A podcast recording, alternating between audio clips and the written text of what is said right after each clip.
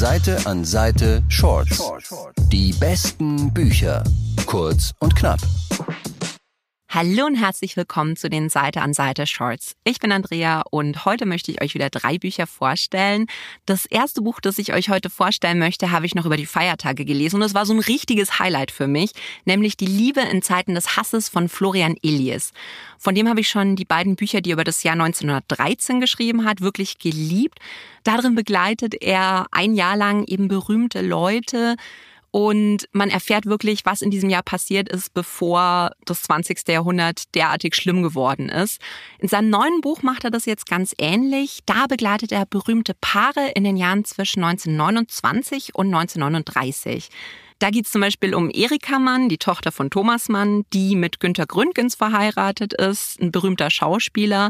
Sie steht auf Frauen, er steht auf Männer, hatte vermutlich was mit ihrem Bruder Klaus. Also vergesst wirklich jede Telenovela, weil hier hat jeder was mit jedem. Es geht um Affären und Ehen und queere und sogar polyamoröse Beziehungen. Es ist so eine wirklich wahnsinnig spannende Zeit. Es beginnt ja Ende der Roaring Twenties, wo alle eigentlich sehr offen und liberal waren und rutscht dann in die Machtergreifung der Nazis rein und wir begleiten die Leute, wie sie damit umgehen und wie sie versuchen, mit ihrem Leben klarzukommen. Man lernt tatsächlich unfassbar viel und ich hatte die ganze Zeit Lust, Romane und Biografien von diesen Leuten zu lesen, die da erwähnt werden. Und das Tolle ist aber, ich habe nicht nur viel gelernt, sondern ich wurde auch wirklich unfassbar gut unterhalten. Ist eine absolute Empfehlung, gerade wenn ihr euch für Geschichte und Literaturgeschichte interessiert. Und ich finde ein absolutes Must-Read.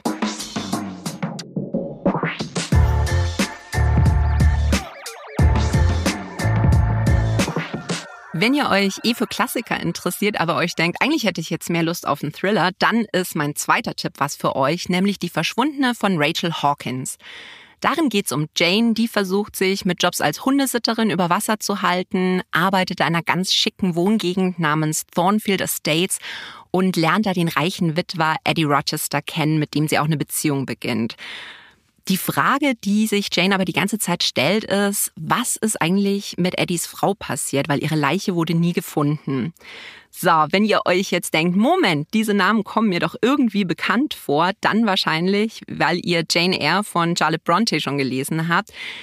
Die Verschwundene ist nämlich tatsächlich eine ganz moderne Nacherzählung von Jane Eyre. Ich muss ganz ehrlich sagen, dass ich mit Jane Eyre immer so ein bisschen meine Probleme hatte, weil für mich war das einfach keine richtige Liebesgeschichte, sondern das hatte irgendwie zu viele Red Flags für mich. Also Rochester lügt Jane ja immer die ganze Zeit an und das fand ich echt super problematisch. Und das Coole ist aber, dass das in diesem Buch auch thematisiert wird und auch, dass Jane hier nicht die Unschuld vom Lande ist, sondern dass sie wirklich ihre eigene Agenda fährt. Was ich auch wirklich super spannend fand, war, dass Eddie Rochesters Frau auch zu Wort kommt, nämlich in Tagebucheinträgen. Ich kannte Jane Eyre ja vorher schon, aber ich muss ganz ehrlich sagen, dass ich tatsächlich bis zum Schluss wirklich mitgefiebert habe, weil ich auch immer wieder überrascht wurde und tatsächlich nicht wusste, wem von diesen Leuten ich eigentlich glauben kann und vertrauen darf. Es ist wirklich eine große Thriller-Empfehlung und auch Fans von Klassikern werden hier voll auf ihre Kosten kommen.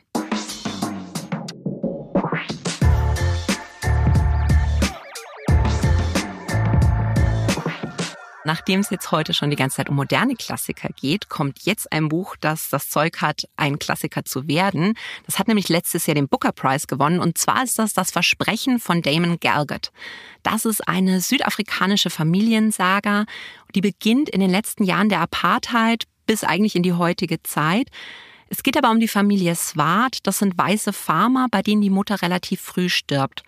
Bevor sie stirbt, nimmt sie aber ihrem Mann noch das Versprechen ab, der schwarzen Bediensteten, die sie sehr gepflegt hat, das kleine Häuschen zu schenken, in dem sie eigentlich ohnehin lebt. Der Vater hält sich allerdings nicht an das Versprechen und das verfolgt die Familie den Rest ihres Lebens. Die Geschichte der Familie Swart hat ganz viele Parallelen zur Geschichte von Südafrika, aber in einem Erzählstil, wie ich ihn so wirklich noch nie gelesen habe. Die Perspektive verschiebt sich da immer wieder und man bekommt dadurch einen ganz tiefen Einblick in das Seelenleben der Protagonisten und wie sie die verschiedenen Ereignisse wahrnehmen. Ich habe in den letzten Jahren ja wirklich viel zum Thema Rassismus gelesen, aber noch nie so ein Buch wie das von Damon Gargett. Das Versprechen ist wirklich eine große Familiensaga und ein tolles erzählerisches Meisterwerk. Seite an Seite Shorts. Die besten Bücher. Kurz und knapp.